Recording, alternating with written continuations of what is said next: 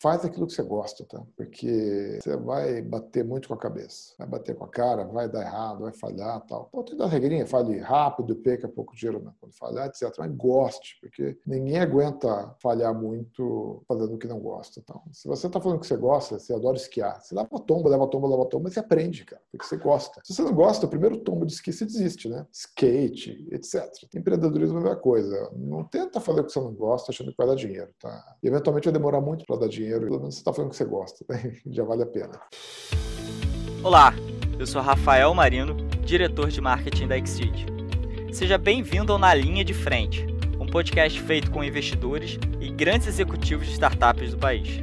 Aqueles que estão de fato na linha de frente tomando as decisões mais difíceis de uma empresa.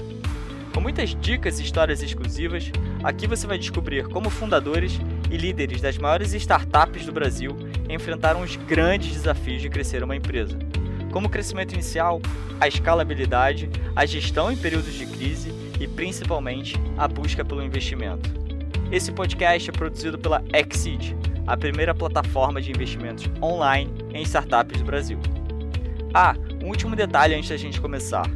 Sabemos que muitas vezes a gente precisa errar para poder evoluir, e nesse programa não será diferente.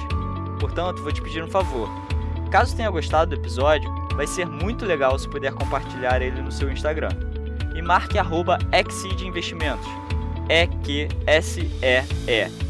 Investimentos. Nos diga o que achou. Ficaremos super felizes em saber suas opiniões e principalmente suas críticas. Então, vamos lá? Aproveite esse episódio. Super prazer em ter você aqui com a gente, Carlos, empreendedor de décadas aí de estrada, desenvolvendo empresas, formado em computação aí pela Unicamp. Há mais de 30 anos é CEO da Matera, que é uma empresa que desenvolve tecnologia para o mercado financeiro, fintechs e gestão de risco. E a companhia é referência né, no quesito de inovação com plataformas de Open Bank, conta digital e pagamento. Hoje está muito à frente aí, sendo referência também sobre o modelo Pix, que a gente vai falar bastante. Carlos, super prazer obrigado pela sua participação. Conta um pouquinho mais aí sobre você, por que, que você fundou a matéria e o que estava acontecendo naquela época. Bom dia, boa tarde, boa noite, depende da hora que você vai ver, né? Obrigado pelo convite aí, é ótimo falar com empreendedores. O Brasil precisa de empreendedorismo, né? Criar valor, criar emprego, gerar riqueza, tomar risco. Aqui que eu abri empresa, na verdade, eu já mexia com isso de moleque, estava no colégio ainda, numa cidadezinha de 5 habitantes, eu tinha uma máquina de fliperama num barzinho com receita recorrente, tá? Foi uma transformação digital, que eu e um amigo pegamos uma máquina na analógica e trocamos todo o miolo dela para o miolo digital, isso lá em 1982. E a máquina digital voltou a atrair clientes, porque os clientes estavam indo embora daquele barzinho para o bar vizinho e tinham máquinas digitais. E eu brinco que foi a nossa primeira transformação digital para ter clientes, tá? É engraçado, né? A mesma coisa que acontece hoje. Mas apesar disso, eu não tinha uma veia empreendedora, queria abrir empresa, nada. Amigos de faculdade me convidaram, eu fui embora, entrei, tá? Na verdade, eu acho que o empreendedorismo veio mesmo, era na, no plano Collor, e congelaram nosso dinheiro, a empresa praticamente faliu. Meu atual sócio, olhamos um para o outro e falamos eu não quero fechar a empresa, eu também não. E os nossos amigos são amigos até hoje, eles não podiam ficar, estavam casados, tinham questões pessoais aí, né? Foram muito a contragosto, saíram da empresa e a gente era solteiro, a gente foi morar junto para poder dividir despesa e pronto. Daí a empresa foi crescendo, o mercado do plano Collor faliu muita empresa, né? Então, e a gente começou com inovação e a gente entrou no mercado bancário por inovação tecnológica. A gente começou a trabalhar, não tínhamos nenhum parente, nada, nenhuma conexão, nada, nada, nada de network com o setor bancário, nenhum LinkedIn ou Facebook para fazer propaganda, nada. Daí a gente acabou trabalhando com umas tecnologias novas e sempre que você trabalha com alguma coisa nova, você zera o jogo. Então abrem portas que já estavam tomadas. Eram mercados, já tinham seus fornecedores cativos, eles estavam ali sempre. E a gente entrou com uma nova tecnologia e essa inovação tecnológica que abriu a primeira porta para gente nos bancos. E a gente foi se mantendo e sempre crescendo com inovação tecnológica até hoje. Até hoje a gente ganha mercado inovando e fazendo alguma coisa diferente. Então é a primeira lição aí que eu aprendi nessa vida toda é tentar fazer mais do mesmo. Tem gente que é bom nisso, sabe fazer mais do mesmo, faz melhor e ganha o mercado. Né? O nosso DNA é mais de tentar fazer diferente. Foi isso que a gente fez e rendeu sucesso. Aí. Fantástico. Até como você estava comentando sobre a questão do fliperama, né? Eu pude perceber fazendo uma pesquisa sobre você que desde pequeno você ama tecnologia, não é à toa aí que todo mundo te chama de TK, que é um é. computador dos anos 80. Ninguém te chama aí de Carlos, de Carlos Neto, não. nem nada, conhecido no não. mercado como TK. Então, dá para perceber que você escolheu a tecnologia com certeza pela facilidade, pelo interesse interesse, pelo tesão de trabalhar com tecnologia e inovar. O que eu acho interessante é por que você optou por aplicar esse desenvolvimento tecnológico no sistema financeiro, no sistema bancário. Por que essa decisão? A explicação é simples. Eu achava sempre que tinha que fazer o que eu gostava. Né? Fazer o que você não gosta não adianta nada. Então, nos primeiros 10 anos de empresa, minha renda total em 10 anos estava abaixo do que eu teria tido de renda como empregado. Mas os meus amigos que também tinham aberto empresa perguntavam, e aí, perdendo dinheiro? Eu falei, tô, foi, mas tá legal. Eu falei, tá muito legal. Dizer, isso não tem preço, cara. Fazer o que você gosta, né? Tomar o risco, era meu DNA, então curtia muito. Agora, para que banco? Mercado era um Brasil de inflação, difícil. Quem ganhava dinheiro naquela época? Banco. Quem investia mais em tecnologia? Você olhava quanto do faturamento uma empresa de varejo investia em tecnologia, quanto que um banco investia em tecnologia, era muito maior. Então, assim, o banco era o cara natural para a gente trabalhar. Faltava conseguir um jeito de entrar, e a gente conseguiu, né? Então, escolhemos o banco na época muito mais por uma questão econômica. Era o melhor cliente para se ter naquela época lá. Entendi. Se eu não me engano, até tem uma expressão que você usa, né? É melhor lavar uma Ferrari do que lavar um Fusca, né? Porque a gente fazer software é um trabalho de alfaiate. Hoje a gente tem produto, a gente não é mais alfaiate, mas no começo a gente não tinha produto. O nosso que tem uma empresa de software que ele fala software feito à mão. E é isso mesmo. Aliás, eu fazia coisa de artes manuais no começo, na infância também pintava quadrinho, fazia escultura e tal. E eu brinco que o software foi a minha melhor pedra-sabão, tá? Porque, pô, você pega uma página em branco e cria, né, cara? Uma atividade de criação humana é muito legal. É uma atividade de criação, é um serviço, né? Aquela coisa, é lavar um carro, é, tô fazendo um trabalho, um serviço. E lavar uma Ferrari é dar uma gorjeta melhor que lavar um Fusca, né? Então a gente foi lavar uma Ferrari, tá? Por isso que a gente entrou no setor bancário. Fantástico. Nessas palestras, nos seus vídeos, eu vi que você usualmente gosta de dizer que você teve muita sorte, né? Que a sorte é um fator uhum. fundamental na sua jornada. Algumas mudanças, por exemplo, regulações de mercados acabaram por ampliar aí o mercado para a uhum. matéria atuar. Assim como grandes empreendedores da nova geração, se eu posso dizer assim, gosta da vertente de errar rápido, né? Como é uhum. é importante errar rápido, testar uma ideia sem queimar muito caixa para também não quebrar a sua empresa e você poder aprender aí rapidamente com esse teste. Além de sorte e essa aprendizagem rápida que você defende, quais foram os maiores aprendizados nesses últimos 30 anos, né? Imagino que tenham tido várias tá. fases diferentes. Primeiro, não se abater com os erros, tá? Não se abater com as falhas. As falhas fazem parte, tem que aceitar e aprender com elas. Então, dizem aí que Fire Phone da Amazon foi um fiasco, né? Que ele não existe mais. Mas a Amazon fala que o Fire Phone virou Alex. Ah, não sei se é verdade. A gente também, quando o mercado bancário é muito restrito, a matéria não podia crescer, nem podia aceitar investimento, porque eu brincava com quem queria investir na matéria. Eu falei, olha, com dinheiro eu só posso fazer uma coisa para crescer. O quê? Abrir um banco. Porque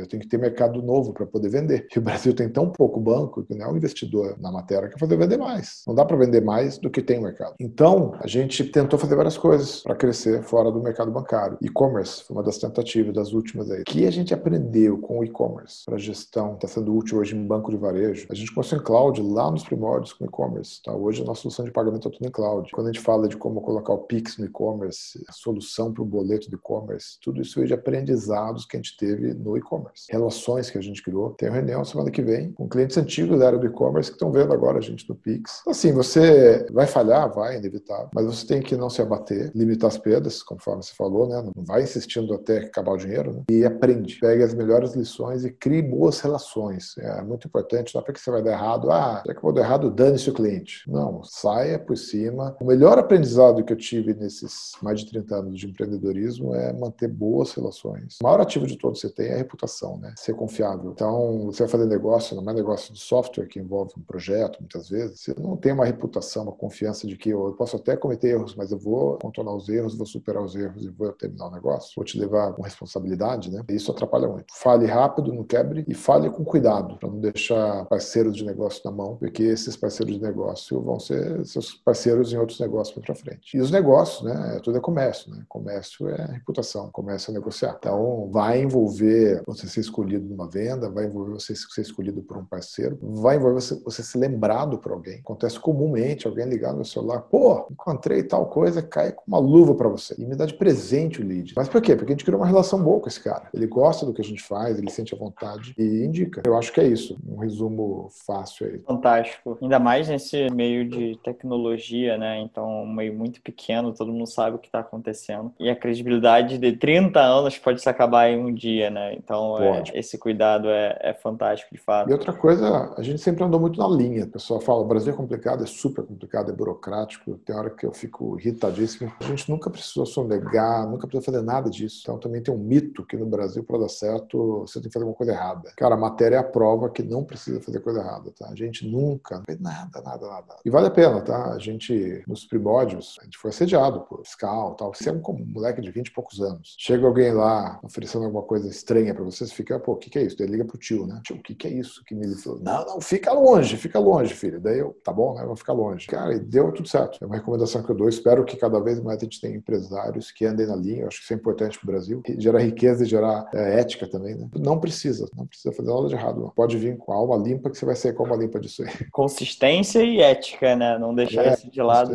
Até porque o brasileiro já tem um pouco dessa questão por trás, né? Da malandragem e tudo mais. É. E a gente tem que aprender com a galera de fora que é totalmente ética no negócio, que segue isso com muito mais é. seriedade, né? Propósito, tudo, até porque você vai crescer, vai ter funcionário, as pessoas vão trabalhar com você. Eles querem certeza que estão trabalhando na empresa ética, né? Então, você não vai conseguir atrair bons colaboradores e bons clientes se você já tem uma fama ruim, tem jeito, tá? Então, assim, não caia em tentações e não caia nem nos sequestros aí que acontecem também, não precisa. E vem cá, a matéria tem mais de 30 anos de história, né? Como a gente falou. Nesse tempo aí, startup era um termo basicamente inexistente, ninguém fazia ideia do que era uma startup aqui no, no Brasil. E aí, no site, as pessoas entram em Trave e diz que a empresa tem espírito de startup, né? Acho que é um tema interessante, né? Como é que você fez para inserir essa cultura de startup? Você acabou de dizer que você nunca fez mais do mesmo, sempre procurou fazer de forma diferente, talvez isso seja um dos valores.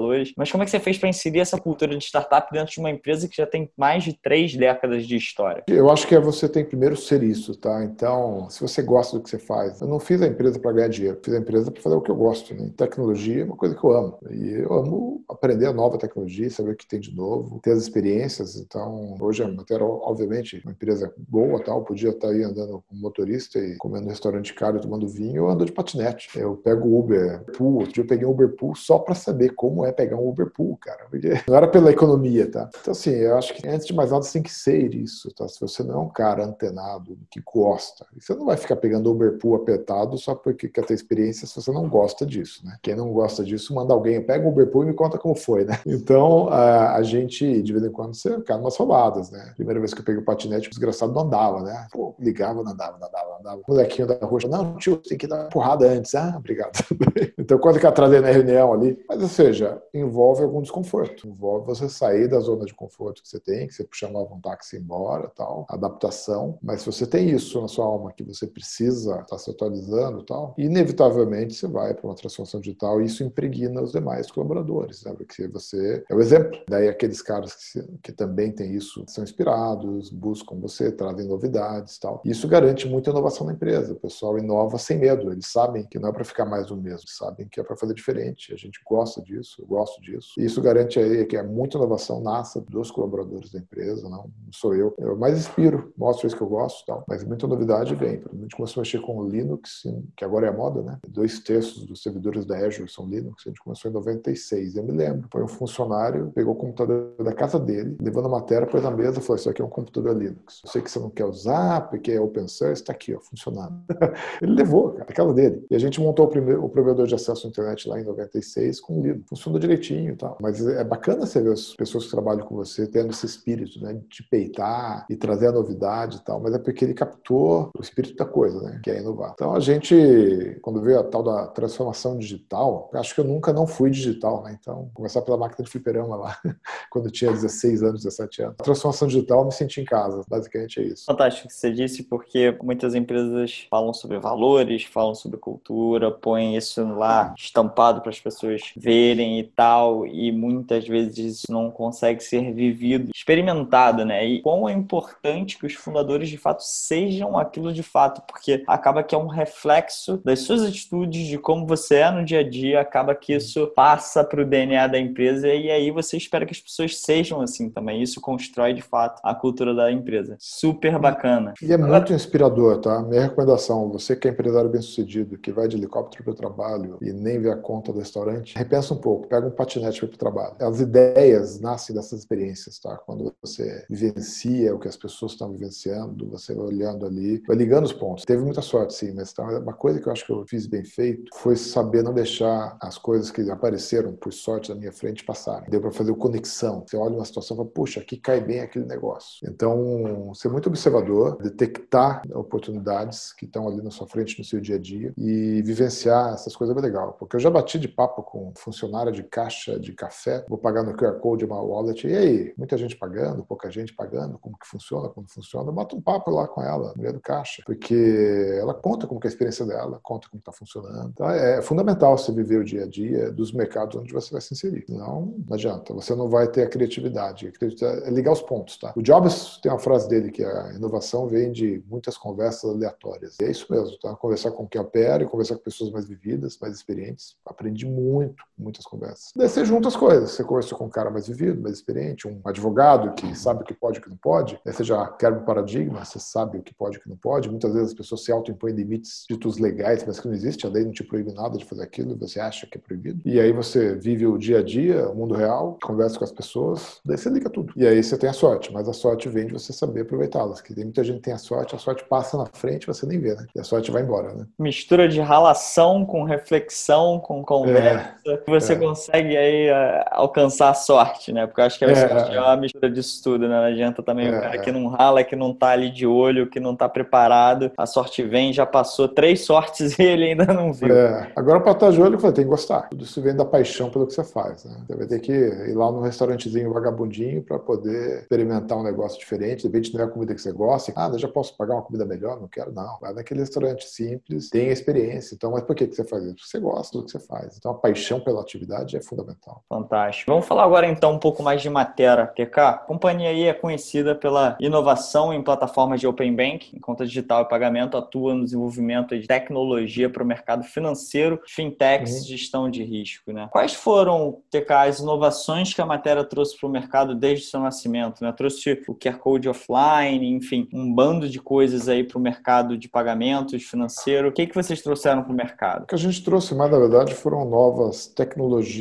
no princípio, para soluções de problemas que já existiam. O próprio QR Code sem internet é uma inovação de tecnologia. E mais recentemente, em termos de modelos de negócio, eu venho pregando bastante o termo embedded fintech. Eu não posso falar que a gente inventou isso, porque PayPal já é embedded fintech faz tempo, o Mercado Pago já é embedded fintech faz tempo. Mas eu consegui capturar, olhando o que faz o marketplace, o que esses caras fazem, que na verdade existia uma fintech dentro do próprio negócio. E tendo uma fintech dentro do próprio negócio, ele podia abrir mão de receitas que uma fintech pura não pode abrir mão, porque ela precisa viver do dinheiro da transação. Uma embedded fintech, ela na verdade tem uma sinergia enorme com o negócio mãe. De vez em quando pode até abrir mão de algumas receitas que uma fintech pura não poderia e ganhar mais dinheiro. E aí comecei a olhar isso em outras indústrias. Então hoje eu vejo uma oportunidade enorme nesse mundo de pagamentos, etc., no conceito de embedded fintech, que é você pegar uma indústria grande que já funciona, que já tem as transações, já tem um ecossistema, uma cadeia de valor gigantesca e criar uma fintech para esta cadeia de valor. Levar juros mais barato para a sua cadeia de valor, reduzir os custos de transações da sua cadeia de valor e aí você vai ter uma oferta mais competitiva no mercado, porque o preço que alguém paga um refrigerante, uma cerveja, sei lá, no bar, é fruto de toda uma cadeia de valor. Né? Existem pontos de ineficiência em qualquer cadeia de valor, claro. Uma delas são as transações financeiras. Entendeu? O barzinho lá que paga uma adquirência cara e paga um juros caro, ele tem que vender seu produto mais caro. Na hora que seu produto é mais caro, compra menos seu produto lá. Então, se você ajuda aquele barzinho a ter juros mais baratos e adquirência mais barato, ou leva um Pix mais barato para ele, ele pode vender seu produto mais barato.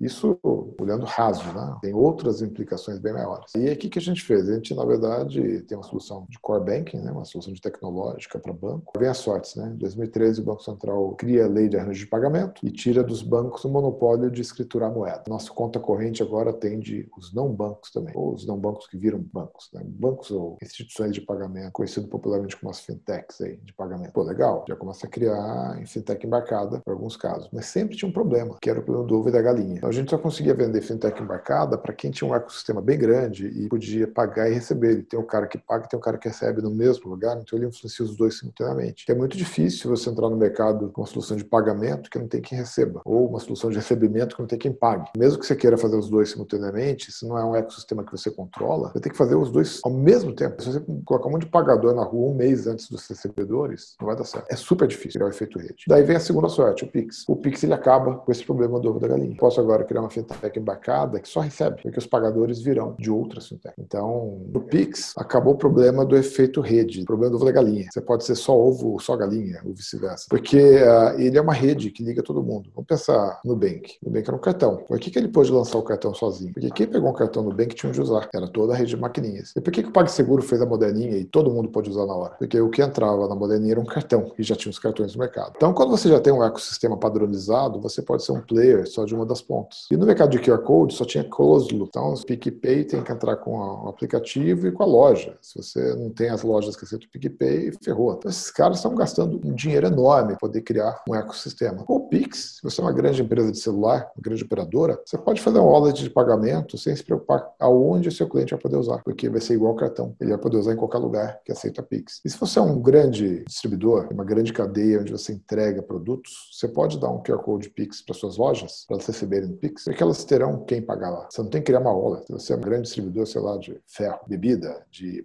material de limpeza, sei lá, e entrega seu produto em 100 mil lojas, 500 mil lojas, você pode dar para essas lojas todas um Pix muito barato para que eles possam vender seu produto a um custo menor, sem se preocupar como as pessoas vão pagar, porque as pessoas vão pagar do jeito que elas quiserem, paga no, com o aplicativo do banco, etc. Então, o Pix que ele faz para gente, ele aumenta a possibilidade de você criar uma conta digital. E isso é bom para gente. A gente é um habilitador, né? um enabler dessa indústria. Então, a gente não fica mais restrito ao mercado de bancos, nem restrito ao mercado de quem tem ecossistema. Qualquer um que tem algum aquário para pescar, tem muito recebedor, muito pagador, ele já fica elegível e isso aumentou o tamanho de mercado nosso. E a nossa tese de fintech, ela explodiu, porque a gente tinha alguns nichos onde ela fazia sentido. Agora explodiu, tem muito mais empresas onde ela faz sentido. E aí, para a Matera, isso é muito bom, porque a gente pode vender mais software, tem muito mais clientes que podem virar bancos. Né? O pessoal brinca que a gente está parando de vender para banco. Eu falo, não, a gente só está ensinando quem não era banco a virar banco. Né? Não tem nada de errado nisso. A gente continua vendendo a mesma coisa que a gente sempre vendeu, só estamos ajudando a ter mais clientes. Eu acho que a inovação dessa embedded fintech, a formatação disso, a ideia disso, é um modelo de negócio que realmente está trazendo muito cliente para gente. Sobre esse ponto mesmo, TK, sendo bem pragmático, quais empresas hoje, quais tipos de cliente usam a, a Matera e quais produtos, assim? Tenho dificuldade de listar porque alguns não permitem por contrato que eu cite, infelizmente, tá? Mas eu digo assim, tipo, quem está escutando a gente, que trabalha numa empresa ou tem uma empresa, tá. ele vai procurar a Matera? Não vai procurar a Matera? Para que, tá. que ele vai procurar a Matera? Tá. Eu vou falar tipos de empresas sem falar nomes, que não tem problema. Claro. Né? Bem interessante é o distribuidor de produtos de consumo. Distribuidor ou fabricante que distribui. Então, o que, que ele tem? Ele tem uma rede de muitas lojas que ele entrega o produto dele e o produto dele é um produto relevante naquela loja, aquela loja gosta dele, mas ele é só 10% do faturamento dela. 10, 15%. E aquela loja é um parceirão dele, porque ela desenvolve produtos, só que ela gasta um dinheiro com adquirência e juros. E isso faz o produto dele ficar meio caro lá. Ele acaba vendendo o produto dele mais nas key accounts, são os grandes varejistas, que não dão margem nenhuma para ele. E a key account consegue vender o produto dele muito mais barato, não só porque ele negocia melhor, mas porque ele também paga menos juros e paga menos adquirência. Né? Ele negocia tudo melhor. O que, que essa indústria pode fazer, a indústria distribuidora? Ela oferece conta para toda essa cadeia de valor, sem se preocupar com adquirência, sem se preocupar com o spread no juro, porque o que ele quer vender é o produto dele. Então ele usa o poder de distribuição que ele tem para distribuir produtos financeiros. Os bancos sabem disso, tá? Já tem até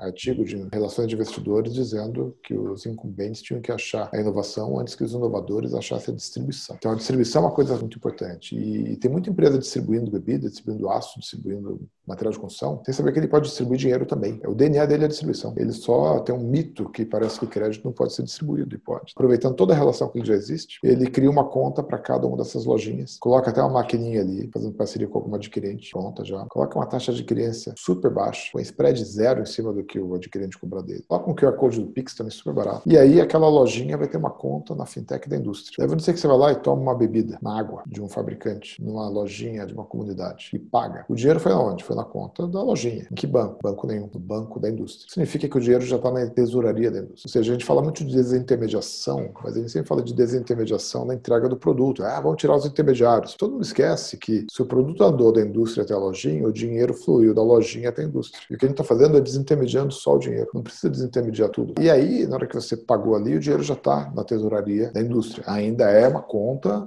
moeda escritural, o dono do dinheiro é o Bazinho. Mas o que acontece? A indústria não tem mais que emitir boleto do Bazinho, porque o dinheiro era só fazer débito em conta. Então, inadimplência, uma série de coisas despenca. Carregar dinheiro no caminhão, que é um problema sério também, acaba. Milhões de boletos emitidos por mês acaba. Começa a entrar dinheiro demais na conta, entra bem mais do que você precisa. Dá até para criar um marketplace e vender produtos de terceiros. Então, é, a indústria que vende água pode começar a ter um marketplace que compra, sei lá, presunto, tá? e ele já manda o pedido pago, porque ele está com a conta, ele está com o cliente ali final na ponta, querendo comprar coisa, ele sabe o recebível futuro dele, ele tem o dinheiro já na conta, vira Magalu dos botequinhos. Tem um exemplo exemplo, dos salões de beleza, das várias indústrias que existem. Então, esse é um tipo de cliente, clientes dessa linha. São grandes distribuidores ou grandes indústrias que distribuem que acabaram criando esse modelo de negócio. Você pode pensar em postos de gasolina também, tem modelos de negócio que podem ser feitos. Grandes marketplaces, como a Magalu, B2W, etc., né, eles também têm muito a ganhar, porque já tem vários vendedores vendendo lá dentro. Então, eles já têm um ecossistema de pagamento enorme, né, a conta do seller lá. E quando você fala de marketplace, tem o LX, o LX até citou a gente como fornecedor, então eu posso comentar que ele é cliente nosso. Quando fala de marketplace, marketplace é um monte de gente que vende atrás de um vendedor, de um portal, não tem que ser loja online. O iFood é um marketplace de pizzarias, as pizzarias são físicas, então o iFood tem para provar que marketplace não tem que ser de lojas online. E os bons e velhos shoppings são marketplaces, né?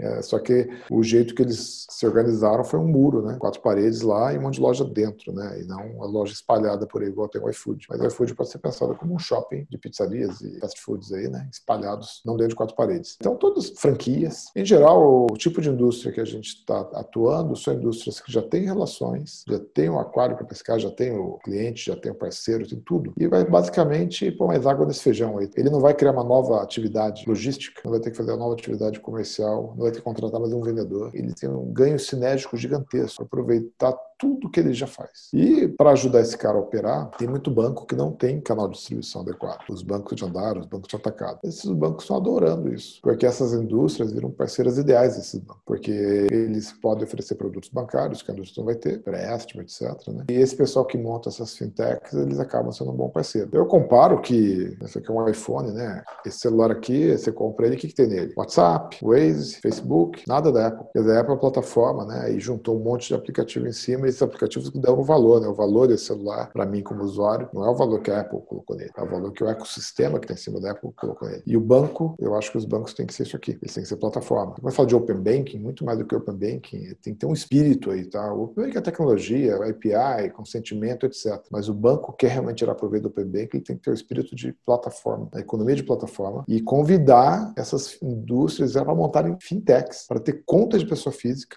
roubar o cliente de pessoa física que ele tem no banco de varejo. Tem que ter uma coragem enorme de fazer isso, tá? Porque é assim que ele vai criar um ecossistema fortíssimo. É só ver o valor de mercado das empresas são plataforma hoje, né? Todas se deram muito bem. Tem um aprendizado. Então, o que a gente está fazendo? Essas fintechs todas, mas por isso que eu deixo claro, a gente não tem nada contra os bancos, muito pelo contrário. Eu acho que é um novo arranjo econômico e eu acho que os bancos têm que aprender a trabalhar com essa modalidade de plataforma. Obviamente, é uma inspiração enorme na indústria de, de TI, né? A nossa indústria é muito assim, né? Você pega a Microsoft, eu acho que é a empresa mais plataforma que eu conheço, no sentido que ela cresceu muito em cima de parcerias. Ela entregava lá o Windows, o SQL Server, sei lá o quê. Quanta coisa foi criada em cima dela e é o valor da empresa. Provedor de cloud também, provedor de banco de dados, né? Então, eu vi nessa indústria ir de um modelo que era tudo fechado, que era o mainframe, né? Dava tudo, hardware, processamento, etc. Para uma indústria plataforma que chegou um cara vendendo só um pedacinho e é um ecossistema, uma comunidade gigante montando em cima daquilo e criando valor e adicionando valor, adicionando valor. E a gente viu que deu certo. Então, falando de empreendedorismo, a gente trabalha como plataforma também. Já temos um ecossistema de parceiros que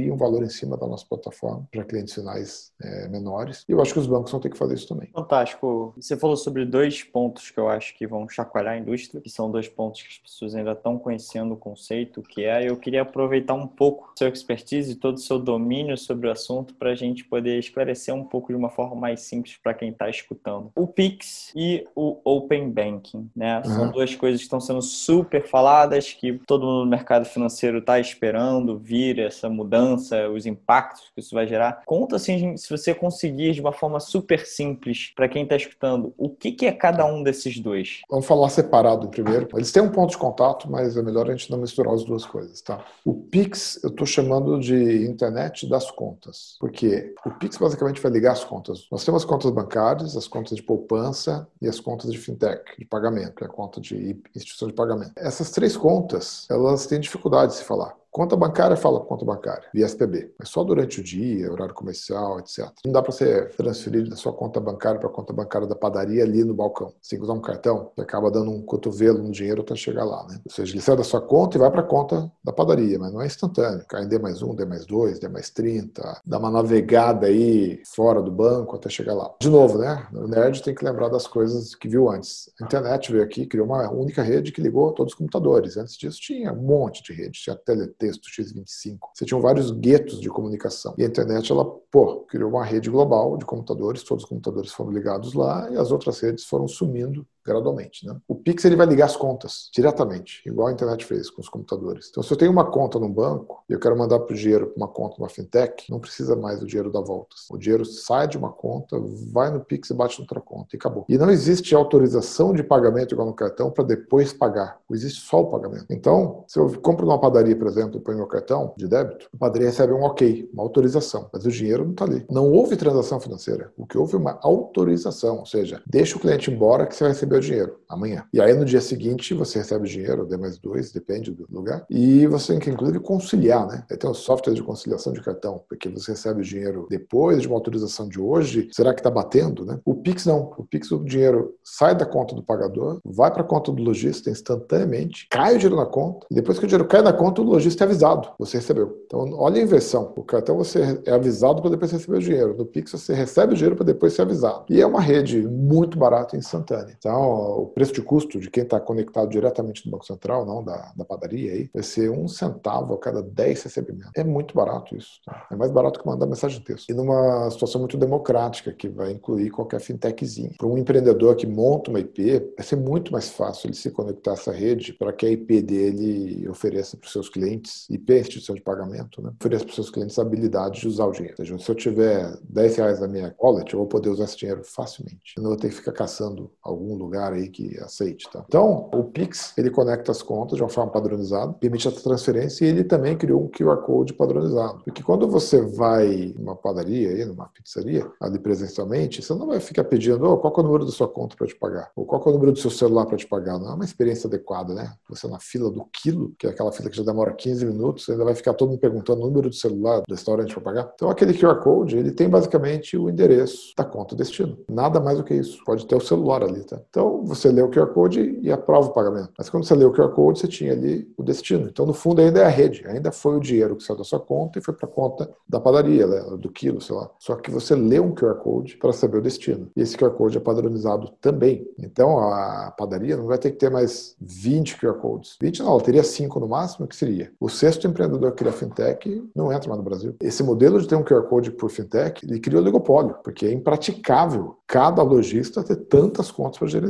Vai ter cinco e acabou. E olha lá. Agora com o Pix, ele vai ter um só no balcão, numa fintech só. E aquela única conta, aquela única fintech vai receber de todas as fintechs, de todos os bancos. Então o mercado pode ter muito mais players, porque o lojista vai aceitar um novo player. Porque o lojista vai falar o seguinte: olha, se você tem uma habilidade de mandar dinheiro via Pix, eu não quero nem saber qual é a sua fintech, porque eu sou avisado quando o dinheiro cai na minha conta. Se o dinheiro está na minha conta, você me pagou. Como que o dinheiro brotou aqui dentro não é meu problema. Supostamente a sua fintech está no sistema direitinho, o Banco Central autorizou a transferência e o dinheiro cai na minha conta. Com o Pix eu perco a necessidade da maquininha, do cartão de débito, tá? E com o meu celular que eu já tenho, eu consigo pagar. Não que a maquininha vai desaparecer, porque a própria maquininha que existe hoje, ela pode gerar um QR Code Pix também. Uhum. Vai ser uma guerra. Quem que vai gerar o QR Code na loja? Pode ser a maquininha de cartão, pode ser o PDV, pode ser um pedaço de papel, o banco que atende a lojinha. Então, esses caras vão disputar aí quem é que vai gerar o QR Code. Por isso que eu falo que é a rede, né? Porque no fundo a essência do Pix não é o QR Code. O QR Code é um jeito de endereçar, é a transferência. E o Pix cria também um outro conceito, que é o fim da obrigatoriedade de você contar o seu número de conta. Você vai ter um número de conta ainda, mas você pode não querer contar o número de conta para ninguém, e você associa o seu número de celular à sua conta, ou e-mail, ou CPF, ou um número aleatório que o paciente gera, mas o celular seria mais legal. E aí você associa o celular lá, e se alguém quiser te pagar, é só transferir o dinheiro para o seu número de celular. Quando o dinheiro for transferido para o número de celular, aquele dinheiro vai cair na sua conta. Então, olha que interessante, você tem um problema aí, chama um encanador, o cara que vem arrumar seus problemas de cano toda hora aí, né? Você chama ele pelo celular, né? Manda um WhatsApp para ele, tudo bem? Pode vir aqui. Ah, vou aí. Quando chega aqui, quanto que é? Ah, 50 reais, sei lá, 100 reais. Você transfere para o celular dele, que você já tinha. E você nem sabe que conta que ele tem, que banco que ele tem, nada. E aí ele ganha o poder de quê? Ele muda de banco a hora que ele quiser. Se tiver um banco melhor, ele muda. Se tiver um outro melhor, ele muda. Porque ele nunca vai ter que avisar toda a clientela dele qual é o novo número de conta. Tem muito prestador de serviço que fica fiel a um banco só para não ter que informar o novo número de conta para todos os clientes dele, que já estão acostumados a pagar naquele banco. Então vem um banco melhor, com oferta mais legal, mais barato tal, ele não muda. Não é bom para concorrência. Então o Pix, quando você tem no número da sua conta o seu celular, isso permite que você mude. A gente vai criar um ambiente hiper competitivo no Brasil, porque as pessoas vão poder mudar mais facilmente. E como é muito mais barato montar uma fintech no Pix, porque você não tem que investir. Imagina que você teve que colocar 100 mil maquininhas.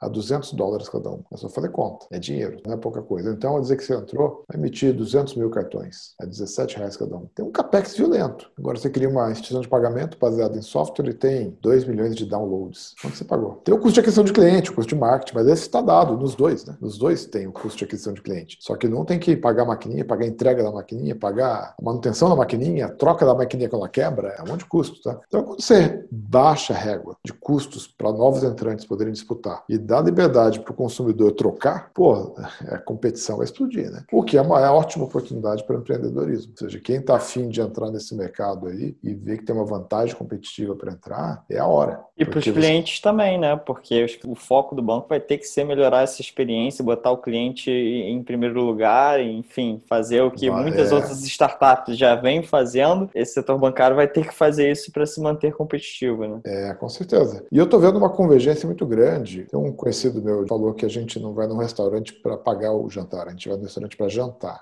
Foi uma frase bem legal. O pagamento ele é um mal necessário, né? A gente fala de pagamento, mas tem um tal do pagamento invisível, né? Então, o que, que era 99 antes de ter pagamento do aplicativo, para 99 pós-pagamento do aplicativo? Mudou tudo, né? Antes era o aplicativo chamava um táxi, mas o táxi ia lá, você tinha que pagar, etc. Agora você chama o táxi, entra e sai. O próprio iFood, antes e depois de ter pagamento, né? Muito melhor pagamento invisível ali dentro. E aí que vem aquela tese da embedded fintech que eu te falei, que são as indústrias que já têm assim um, um lugar para encaixar o pagamento, para que você o pagamento fique invisível, então você tem uma vantagem competitiva para poder atrair o cliente. E aí eu vejo uma convergência meio importante que é o seguinte: antes você tinha que pegar um produto, anunciar no lugar, depois você vendia na sua loja e era pagamento era feito com outro meio de pagamento. Então tem três caras, né? O anúncio, a divulgação do que você existe, a venda e o pagamento. Você percebeu que essas três coisas estão convergindo para um lugar só? Se você abre uma pizzaria, você não abre conta no banco, você não tem que ter maquininha, não tem que divulgar a existência dela. Você só lista a sua pizzaria no iFood. Acabou. Vai começar a vir pedido de dinheiro. Já te dá uma conta, você não tem que divulgar a existência dela,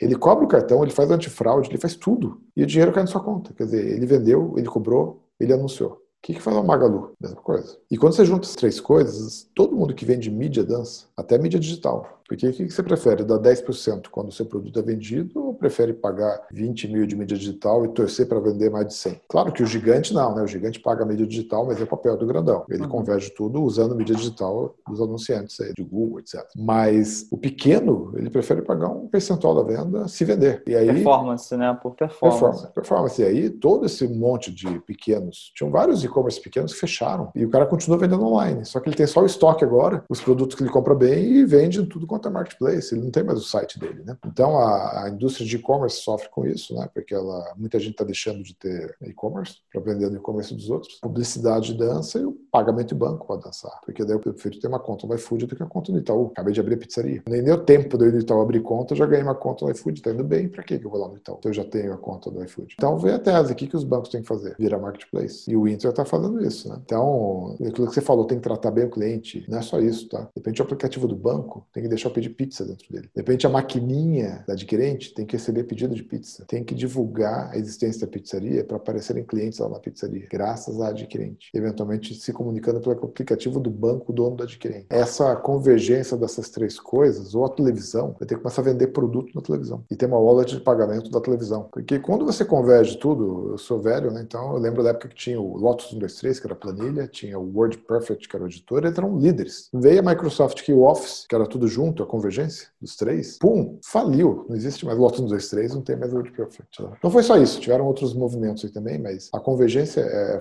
forte, né? Então, quando você converge essas três aí, todo mundo quer uma dessas três caixinhas só tem que ficar atento, porque vai se dar bem quem tiver as três caixinhas no lugar só. E quem está numa dessas caixinhas só deve buscar outra, deve buscar parceria, se associar, criar outra e tal. E isso é uma oportunidade, quando fala de grandes marketplaces, beleza, tá? Não são só grandes marketplaces, tem as coisas de nicho, né? Então, para o empreendedor aí, eu vou fazer uma startup, você não vai fazer uma startup para concorrer com a Magalu, né? Não tem jeito. Mas você pode fazer uma startup que busca esses princípios de convergência no nicho, no específico que você atua, etc. E o Pix, que era a pergunta inicial, o que é o Pix, né, para que serve, ele acaba sendo um grande aliado para te ajudar a fazer essas coisas, por ser essa rede que conecta todas as contas de uma forma simples. Pagamento de água, pagamento de luz, pagamento de PVA, tributos, GRU. O Brasil é uma torre de Babel. Se você abre uma fintech hoje e quer que o seu correntista tenha a sua conta como a conta principal dele, não vai dar. Ele não vai conseguir pagar um monte de coisa. E se ele conseguir, é porque você falar uma parceria com um banco. E o banco que está fazendo pagamento, que tem um convênio com a empresa de energia elétrica. Com o Pix, a ANEL já anunciou, né? As empresas de energia elétrica vão cobrar pelo Pix. O Tesouro Nacional falou que vai ter guia de recolhimento da União pelo Pix. Provavelmente o governo todo vai começar a cobrar pelo Pix. Então o Pix é a internet das contas. E na hora que ele incluir tudo que se paga no Brasil, acabar essa torre de Babel e ter um único jeito de carregar celular, pagar Netflix, pagar TV de satélite, tudo. Cara, as barreiras para que uma conta seja útil ao consumidor vão despencar. E aí, para o empreendedor, é uma oportunidade de ouro. É que se ele identifica as outras variáveis, ou seja, não tem mais barreira, não tem mais pedra no caminho, e você tem vantagem competitiva, você pode montar uma fintech e atender a sua clientela do seu nicho aí. Qual é a convergência com o Open Banking, TK? O Open Banking, ele não está no mesmo nível de maturidade do Pix, está de longe, tá? O Pix tem prazo, vai entrar em novembro, tem API definida, tem API testada, tem teste publicado, né? Está num nível assim. O Open Banking tem um conceito colocado. Ele é o que o Pix era, eu acho que há dois anos atrás. Ou eu estou desinformado, há um disclaimer aí, tal, não me envolvo muito no Open Banking, mas tudo que eu me envolvi, eu consulto os caras são super envolvidos, não está ainda. Não tem API desenhado. Por exemplo, vai ter um jeito de pegar saldo extrato via API no banco. Publiquei um artigo de fazer isso em 2002, que os bancos podiam usar APIs para expor seu serviço, tá? que era Open Banking. É um negócio bacana, mas o Banco Central gostaria que tivesse uma API padronizada, porque você não pode fazer seu RP falar com o Itaú de um jeito, falar com o Bradesco de outro, falar com o Santander do outro, porque gera oligopólio. Daqui a pouco vem um novo banco aí, ah, tem que fazer os RPs todos falarem com esse novo banco. Não é bom para competição. O ideal é ter uma API padronizada de saldo de extrato, daí um fabricante de RP conecta naquela única API e ele pode colocar o banco que ele quiser. No RP, o RP vai poder interagir com o banco. Né? Você pode conceder que terceiros tenham acesso aos seus dados, o contador pode ter acesso ao seu extrato, daí você não tem que ficar mandando extrato do banco para o contador fazer a contabilidade. É uma maravilha. Tem uns detalhes aí, tipo, o contador não é entidade regulada, então ele não poderia fazer isso. Teria que ter a fintech do contador para poder ser uma entidade regulada pelo Bacen e ter acesso. Mas são sutilezas aí. Então, o problema do OpenBank é que eu não vi até hoje a assinatura das APIs. Cadê? Parece que está para autorregulamentação, mas cadê os bancos já publicaram? Não sei. A gente sabe que tem isso, sabe que vai ter o consentimento, sabe que deve ser Financial Grade APIs, que é um o padrão de segurança. Sabe que o consentimento, por exemplo, eu posso deixar que você veja meu extrato, mas não veja meus investimentos. Mas eu não sei se vai ter também. Eu deixo você ver meus investimentos em renda fixa, mas não deixo você ver meus investimentos em renda variável. Eu deixo você ver um CDB em particular e não deixo você ver os outros. Eu não sei qual é a granularidade que a gente vai ter. Então ele tem muito chão. Aonde que eles se ligam? Tem uma API do Pix chamada API de recebimento. Ela é já uma API de um Open Bank, porque ela está definidinha, está no Git. O Banco Central colocou no Git, tá? Era Financial Grade API, só que a última, o Valerão falou na última plenária aí que ele deve estar tirando isso, que o mercado achou muito high-tech. Pô, cara, perfeito o Banco Central fez, perfeito. Botar no GitHub já. já com Financial Grade API e tal, daí o pessoal, não, o que, que é isso, né? E ele, talvez ele use um protocolo de segurança mais simples, porque o mercado achou muito high-tech. Eu tinha achado ótimo. Pô, legal, vai nascer agora, já nasce no cutting edge, né, para poder durar. E tá definidinho, cara, a API lá, você pega no Git, todos os parâmetros dela tal, é que tinha que ter todas. No universo do Pix, essa API tá ali sendo definida. E com muita conversa com a indústria. A FRAC, que é a associação, porque é destinado aos PDVs, ele está conversando muito com a FRAC, que é a associação dos frentes de loja aí, né? Tem também o iniciador de pagamento. Esse aí seria quase que o iniciador de recebimento, porque é o PDV gerando um QR Code para receber no banco do lojista. E tem o iniciador de pagamento, com uma figura pensada no Pix, mas ele só vai existir depois com o Open Banking. Seria um aplicativo gerar um pagamento via Pix com a conta de terceiros. Imagina o WhatsApp mandando dinheiro não do cartão de débito, como anunciou, que ele pode fazer isso também, mas ele também tem a possibilidade de você colocar a conta do Itaú ou do Bradesco ou do Banco do Brasil ou do Santander no WhatsApp, a conta, não o cartão de débito, a conta. E aí você, com o WhatsApp, você faz um pagamento. O WhatsApp não é nada, ele não tem conta, ele só é um iniciador de pagamento. Então isso pode, eventualmente, se você é mais, pô, você adora Banco do Brasil, você se sente seguro com o Brasil, é o banco da sua segurança. Mas é um aplicativo que você não gosta muito, você gosta mais do PicPay. Você põe a conta do Banco do Brasil no PicPay. E aí você usa o aplicativo que você mais gosta, com a conta que você mais gosta. Então ele vai permitir esse tipo de coisa. Mas essa API toda assim está muito desenhada para ter isso. Agora, o que, que eu vejo do lado corporativo? Está tão barato montar banco, está tão fácil fazer fintech, que o risco é se esse Open Bank não nasce logo, os grandes RPs vão virar eles banco. Em vez de uma SAP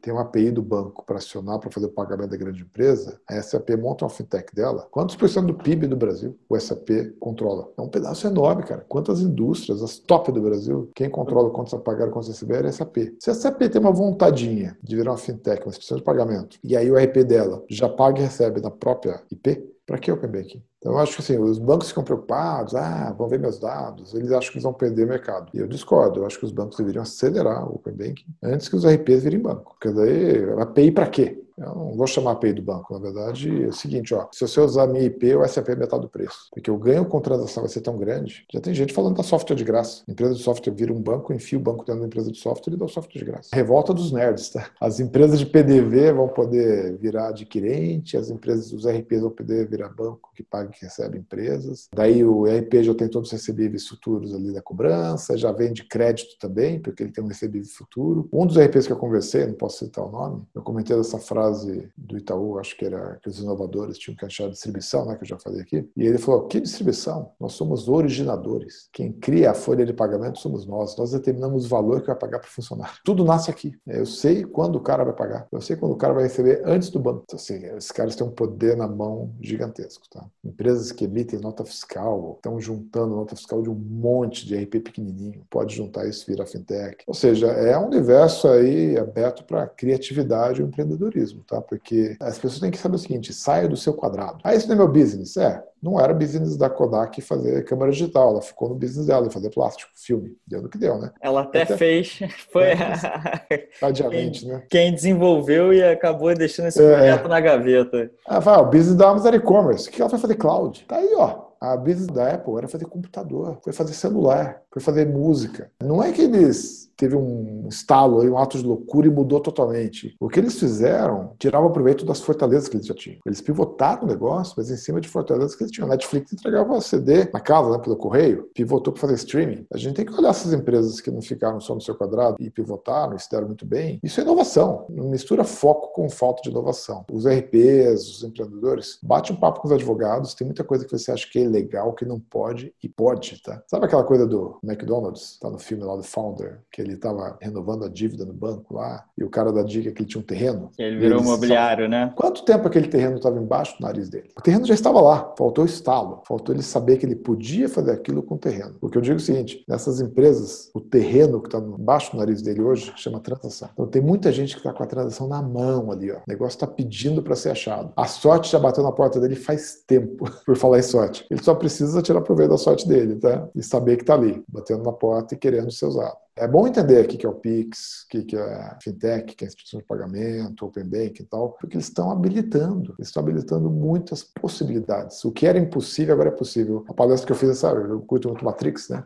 Tem aquela pílula vermelha e azul, nunca lembro qual que ele tomou. Mas você tem que tomar daquela lá, cara, para você ver tudo que pode e o que não pode. Muita gente está restrito, está se autolimitando o que pode fazer. E eu acho que a melhor coisa que você pode fazer é não se autoimpor esses limites. E se você perceber que você pode fazer coisas que ninguém fez ainda e que está na mão, você vai ser o first mover, né? E aí, bora, né? Aí você consegue chegar lá. E aí, talvez, por isso, tão importante a questão da cultura, de você estar tá querendo inovar, de você estar tá querendo fazer menos do mesmo, né? Porque é, uhum. é, como você falou desses outros business. A pivotagem, o produto, tudo muda, o propósito não muda, né? O é, propósito exato. continua lá firme e forte. TK, sensacional, toda a sua explicação, todos os exemplos que você usou. Eu, particularmente, aqui, cara, minha cabeça virei um astronauta aqui agora. A gente falou sobre muitos pontos positivos, o que é, o que isso vai impactar, basicamente, aí, pelo que você relata, vai virar de ponta cabeça todo esse mercado de transações de pagamento, mas e preocupações? A gente sabe que o Pix, muita gente, por exemplo, acha que o Pix é uma invenção brasileira, né? Até você mesmo fala que o Pix já tinha na Inglaterra, Austrália, Tailândia, México, Estados Unidos, está vindo agora. Vai vir agora. Vai vir agora, né? O que, que a gente pode ver lá, que pode refletir aqui? Tem preocupações sobre esse modelo? Existe o lado hum. negro da força nesse modelo? Alguma questão sobre lavagem de dinheiro, esse tipo de facilidade? Quais são as preocupações que esse modelo pode trazer? Em termos de lavagem dinheiro tal vai melhorar, porque o melhor amigo do lavar dinheiro é o dinheiro em papel, tá? E o dinheiro em papel é um cara que tende a reduzir muito o Pix pela facilidade da bancarização. O saque no varejo foi uma sacada, uma bola dentro do Banco Central enorme. O saque no varejo, no fim, é um posto de troca de dinheiro digital por dinheiro em papel. Então, imagina que numa comunidade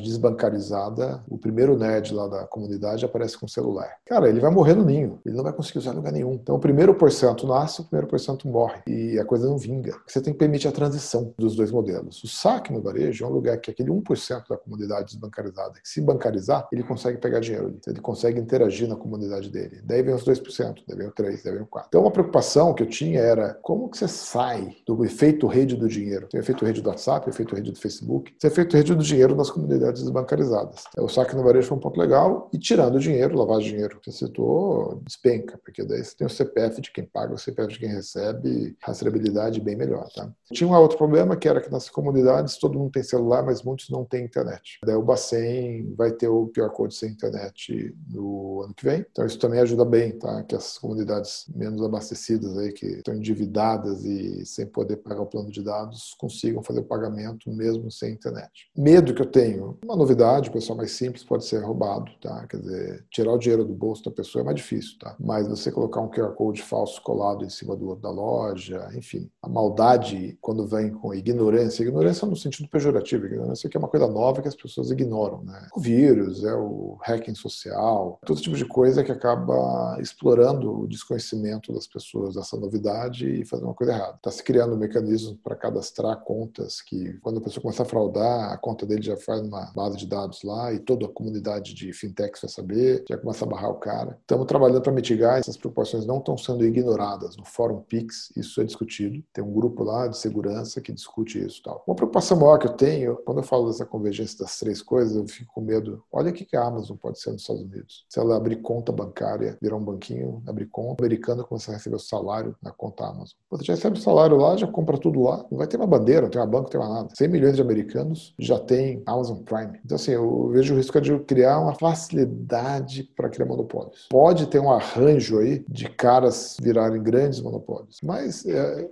não é por isso que eu não vou fazer o Pix, tá? Eu acho que é só uma questão de ficar atento se isso está acontecendo e aí agir lá no futuro, tá? Mas é uma preocupação, é uma mera coisa potencial. Pode acontecer, tem um risco de acontecer. Não, não dá para dizer que vai acontecer, não, não, não é nenhuma previsão. Mas é um ponto para ficar atento, porque daqui a pouco você vira o marketplace gigante aí, tem tudo, né? Todo mundo vai ter que vender embaixo dele, todo mundo receber o salário nele, todo mundo vai pegar dinheiro emprestado nele, todo mundo vai comprar CDB nele. Pô, virar o Big Brother aí, né? Você faz tudo nele, porque ele tem o seu dinheiro. Quem tem o dinheiro da gente tem a facilidade de vender tudo mais barato, tem a vantagem de pegar a gente ali, tá? Então, essa é uma preocupação, mas é só para ficar de antenado. Tudo pode dar errado. Qualquer inovação, qualquer coisa pode acabar sendo usada para o mal. Pô, a internet maravilhosa, compartilhamento de informações, mas quantas pessoas não ficaram viciadas em ficar na internet, né? Então, tudo tem uns efeitos positivos e efeitos negativos. Os videogames, fantástico e tal, mas também gera alguma dependência em algumas pessoas, outras não. Enjoei de videogame na época, não fiquei viciado, ao contrário. Eu sei que tem gente que acaba ficando viciado. É só para ficar antenado. No, no, setor aí, como todos esses que eu citei, o Pix pode eventualmente levar, mas ele tem órgão de, tem CAD, tem Banco Central, a gente tem os órgãos de regulação. Acho que tem que deixar a inovação fluir, tá? Deixa acontecer. Se eventualmente essa inovação toda começar a levar para algum tipo de monopólio, ah, daí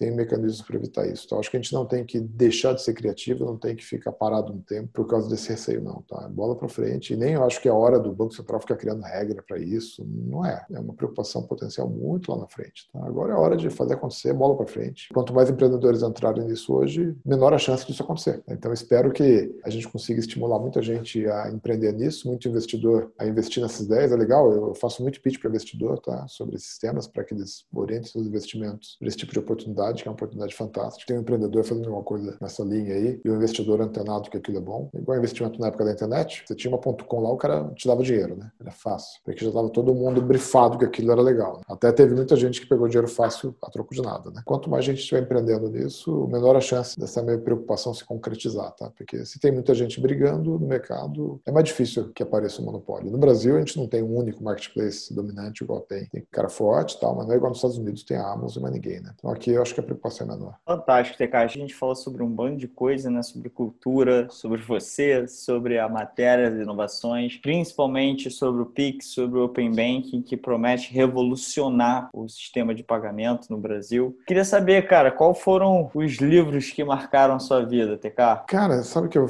tenho uma vergonha Eu li pouco, tá? Mas assisti muitas palestras. Tive a chance, vou falar, uma palestra que marcou minha vida, Jeffrey Moore. Nunca li o livro do cara, mas é, eu assisti a palestra dele ao vivo a cores, tá? O autor do livro. Hoje, tem gente que vai fazer MBA agora, em 2018, um amigo meu, voltou com uma, slides de Jeffrey Moore. Eu falei, cara, eu vi a palestra dele em 94. Foi marcante, tá? Cruzando o abismo, vale a pena ler. O que eu fiz no Pix agora com o QR Code, eu segui o Jeffrey Moore na risca, sigo até hoje. Quando a gente inventou a coisa, era novidade, só os malucos compravam. Ele fala que os early adopters vão comprar, vão testar, e os followers só tem uma missão, proteger o emprego. E o follower nunca vai tomar o risco. Mas quando o follower vê que o early adopter deu certo, ele pega. E aí ele tem toda uma metodologia como virar o gorila do mercado, o que fazer, o que não fazer, tem uns ensinamentos legais, tá? Eu sigo muito. Vi palestra com o Steve Jobs, o próprio cara, tá? É numa área pequena lá, ele estava fora da Apple ainda, com muita coisa legal. Ele falou que a Apple tinha que parar de copiar a Microsoft, ele não era funcionário da Apple, e que a Apple tinha que fazer coisas diferentes, porque tentar copiar não ia chegar. O espaço da Microsoft era da Microsoft, o Windows já era o Windows e acabou. E, pô, quando ele vai para a Apple, o que, que ele faz, né? Exatamente o que ele falou. Era uma palestrinha não muito pequena ali, e muitas de Larry Ellison também, Inventos da Oracle, sempre gostei. O cara da palestra do cara lá da, do Salesforce, muito legal, quando ele era funcionário da Oracle ainda. Andy Grove, um dos fundadores da Intel, muito legal. Sentei do ladinho dele, quase que eu pedi uma, um autógrafo ali. Tá? Então, eu me pautei muito mais por palestras. Na SEAB, recentemente, eu vi lá do Steve Wozniak, né? Então, vi os, só que Wozniak eu consegui tirar uma fotinho do lado dele. O vocalista do Iron Maiden, que é o nome dele também. Bruce Dixon, muito legal. Palestra de empreendedorismo. Eu me basei muito mais em palestras e cursos do que em livros, tá? Então, eu não consigo responder quais livros que marcaram minha vida, mas eu, eu prefiro responder quais são os autores, né? Que marcaram minha vida e os temas que eu vi deles, tá? E muitos deles têm livros aí, do, do Jeffrey Moore tem um monte de livro. Vale a pena, cara. Esse aí realmente vale a pena. E teve um único livro que eu li bem legal, chamado Spin Selling, que foi um cara que vendia um produto no mundo todo aí, que não existe mais, ele era líder de mercado fora dos Estados Unidos. E ele cuidava de tudo o mercado fora dos Estados Unidos. E a gente foi fazer um curso de vendas com ele. Ele deu um livro desse para todo mundo. Falei, pô, se ele está dando esse livro, porque esse livro deve ter sido bom para ele, ele é o campeão, é o líder mundial desse produto, vou ler. Né? E realmente foi muito legal para falar como vender e tal. E é interessante, porque esse livro se baseia em pesquisa. O que o teste AB hoje, como fala, né? Observar. O livro era um psicólogo que foi aplicando várias técnicas de venda e testando o resultado. Então, o teste AB em 1980, né? E ele comparava os resultados para dizer o que era melhor, o que era pior. Vários testes contrariaram a intuição dele. E eu usei muito né, em vendas o que eu li nesse livro. E muitas vezes é, tinha um ponto interessante que foi, me rendeu um cliente importante no passado, que era se você nota que tem algum desconforto, que ninguém está falando, traz o desconforto para cima e fale sobre ele. Nenhum cliente compra o seu produto com desconforto. Não adianta você fazer de conta que o desconforto não existe. É melhor é trazer ele para cima, falar dele, tá? Pode ser mal entendido, pode ser algum problema que você pode resolver ali. E ele fala: nunca baixe o preço para tentar resolver o desconforto. Porque pode até ser que a pessoa compre, mas aquele desconforto vai continuar lá. E depois vai dar errado o projeto, tá? Lembro que eu estava com um cliente, minha filha estava para nascer, o gerente de vendas da matéria falou: o que, que eu faço disso? Eu falei: fala com ele desse assunto. Ele, mas como, cara? Vou baixar o preço. Eu falei: não baixa o preço. Eu li num livro que não é para você baixar o preço, tá? Isso 18 anos atrás. Minha filha nasceu naquela noite, eu fui para o hospital lá, né, tal, e o cara foi sozinho. Daí, depois, uns dias em casa, eu falei, e aí, fechamos o negócio, cara. Deu certo. Toquei no assunto, ela desabafou comigo, expliquei para ela, mal entendido, resolvido, vendemos. Não dei desconto nenhum. Falei, tá vendo, cara? O cara do livro é bom. Então chama Spin Selling, é um livro interessante. Né? Que barato. Cruzando o Abismo e Spin Selling, dois livros para ler aí, tá? Fantástico. Uma curiosidade, Teca, você falou que você já investiu em empresas e tal. Como é que você acha que é essa questão do investimento em capital privado, investimento em startups? Como é que você acha que isso vai ajudar a retomada da economia? Não sei se você conhece o Equity Crowdfunding, que é onde a Exceed está inserida. O que você acha desse modelo de investimento? Conheço. Até porque a taxa Selic é baixa aí, o empreendedor vai ter que agora tá. buscar novas fontes. Cara, né? recomendo aos investidores a participarem desse tipo de coisa de crowdfunding aí, até pela experiência. Eu te falei, acho que antes de começar a gravar, né, que eu gosto de testar. A primeira vez que eu andei de Uber foi só para conhecer, que eu ando de patinete e tal. Cara, você tem que participar disso, tem que estar no Act Crowdfunding e viver esse negócio. A relação com esses startupeiros aí, nem que você pegue com dinheiro, pô, o que você aprende com esses caras? A relação com eles é muito boa, tá? Abre sua cabeça, dá ideias novas. Eu faço questão, eu, eu participo de muitos investimentos, eu até entro ali, nem sei se eu vou ganhar uma perder. O pessoal pergunta, você vai investir essa grana nessa empresa, vai dar retorno? Eu falei, não sei. Isso aqui é meu MBA, eu estou pagando, igual você paga para estudar. Se der retorno, ótimo. Se não der, o que eu vou aprender com essa molecada já pagou. Tá? Então, vale a pena, tá? Vale a pena para te renovar, para te reciclar. E você vai estar dando a chance daquele um ou outro vai acertar, claro, né? não acerta todos, a gente sabe disso. E um ou outro que der certo, cara, vale a pena. Você ajudou o empreendedor aí, ó, a gerar emprego, a gerar riqueza. E você evitou um desperdício de talento. Eu odeio jogar coisa fora, né? Não pode reciclar lixo, plástico tal. E inteligência e talento, muito mais ainda. É um pecado um cara talentoso, empreendedor, a fim de fazer acontecer, não ter um apoio. Então, gente apoia os caras aí, a gente aprende com eles. E eu acho legal do Act Crowdfunding é que a gente dilui bem o risco, né? Então, você pega um pouquinho de vários e a gente pode pôr um pouquinho em vários também, né? Então, se na média você vai acertar 10%, você tem mais chance de ter essa média de 10%.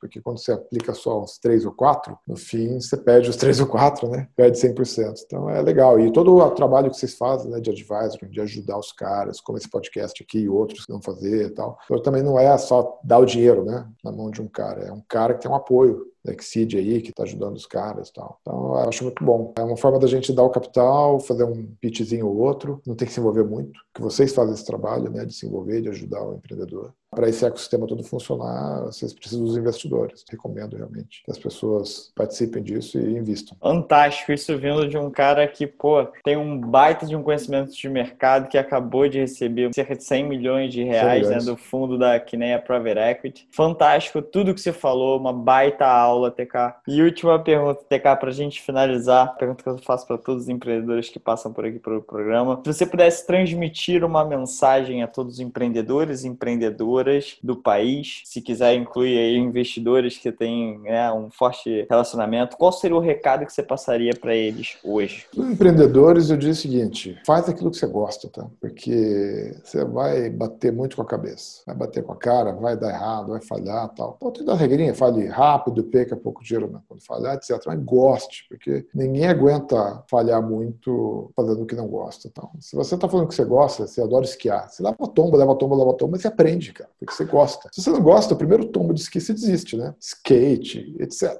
Empreendedorismo é a mesma coisa. Não tenta fazer o que você não gosta achando que vai dar dinheiro, tá? E eventualmente vai demorar muito para dar dinheiro, pelo menos você está fazendo o que você gosta, né? já vale a pena. Guarde uma poupança na pessoa física, tá? Não gasta, não, ah, ganha um dinheirão, vou comprar um carro novo. Não compra. Até você ter um investidor bom aí, mantendo sua vida em paz. Guarde, porque sempre vai ter aquele período de com problemas. Eu fiquei com um carrinho velho muito tempo. Tinha dinheiro para comprar quatro carros e não trocava de carro. falei, não, não sei o que, que vai acontecer, tá? E foi bom, passando por várias crises, tá? E para os investidores, eu acho que é, ele já sabe, a pessoa, né? Investir no empreendedor certo, né? Tem que ser o cara que gosta, o cara que tá ali para fazer acontecer. Eu já investi em empreendedor que no fundo o cara tava querendo um salário, no fim vive reclamando, pô, aumenta o prolabor, aumenta o prolabor, aumenta o prolabor e a empresa é falência, perdi meu dinheiro. E já teve investidor que falou, não, cara, não quero aumentar o prolabor não, não quero ser diluído, quero que você invista pouco dinheiro, que eu acredito na empresa e vendemos a empresa dele com lucro enorme, tá? E ele se deu muito bem. Então, é gente, né, cara? O cara é bom investir em startup que tem empreendedor de verdade ali, o cara que realmente está afim de fazer acontecer. Eu já fui, hoje eu tenho investimento na matéria da Quineia, né? Coisa muito mais profissional, mas eu tive quando provedor de acesso à internet. Entrou um cara bem mais rico, era um investimento pessoal. Foi bom que ele ajudou muito a gente. Ele tinha televisão, então ajudou com publicidade e tal. Mas eu não fui diluído. Eu não fui diluído porque eu sabia se eu começasse a pedir muito dinheiro do investidor, cada vez que ele aportava, me diluía, né? Fiz de tudo até a gente vender a empresa. Não fui diluído nenhum momento, fora quando ele entrou, né? Porque eu estava querendo fazer a coisa acontecer. Eu não estava querendo viver em cima do dinheiro do investidor para eu ter uma rentabilidade,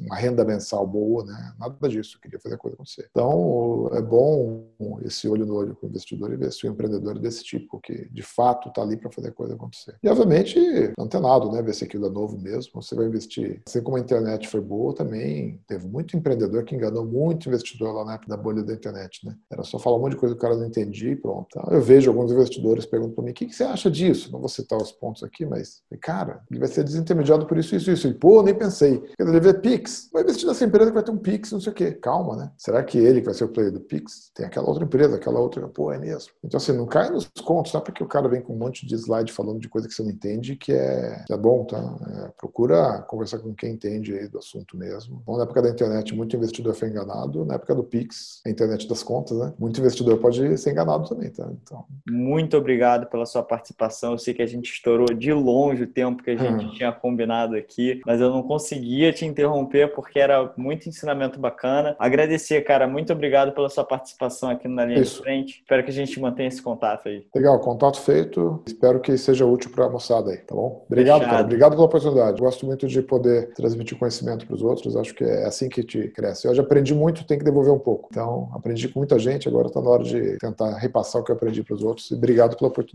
de poder fazer isso. Que isso. E agora vamos esperar o Pix, vamos ver o que acontece com o mercado. Vamos lá. Vai dar bom. Tchau. Até mais. tchau. tchau. tchau, tchau. Muito obrigado por ouvir o Na Linha de Frente, podcast produzido pela Exceed. Espero realmente que esse episódio tenha gerado valor para as suas futuras decisões. E vamos deixar todos os materiais que foram citados bem aqui na descrição. Caso tenha gostado, adicione na linha de frente em sua lista de favoritos para receber a notificação do próximo episódio. Ah, seus feedbacks serão muito bem-vindos. Queremos saber a sua opinião. Compartilhe esse podcast em seu Instagram marcando arroba Investimentos. É Q S E E D Investimentos. E nos diga o que achou. É fundamental saber suas opiniões e críticas para tornar o Na Linha de Frente cada vez melhor. Para ficar atento nos próximos episódios, não esqueça de adicionar o Na Linha de Frente em sua lista de podcasts favoritos. Obrigado pela audiência. Nos vemos em breve.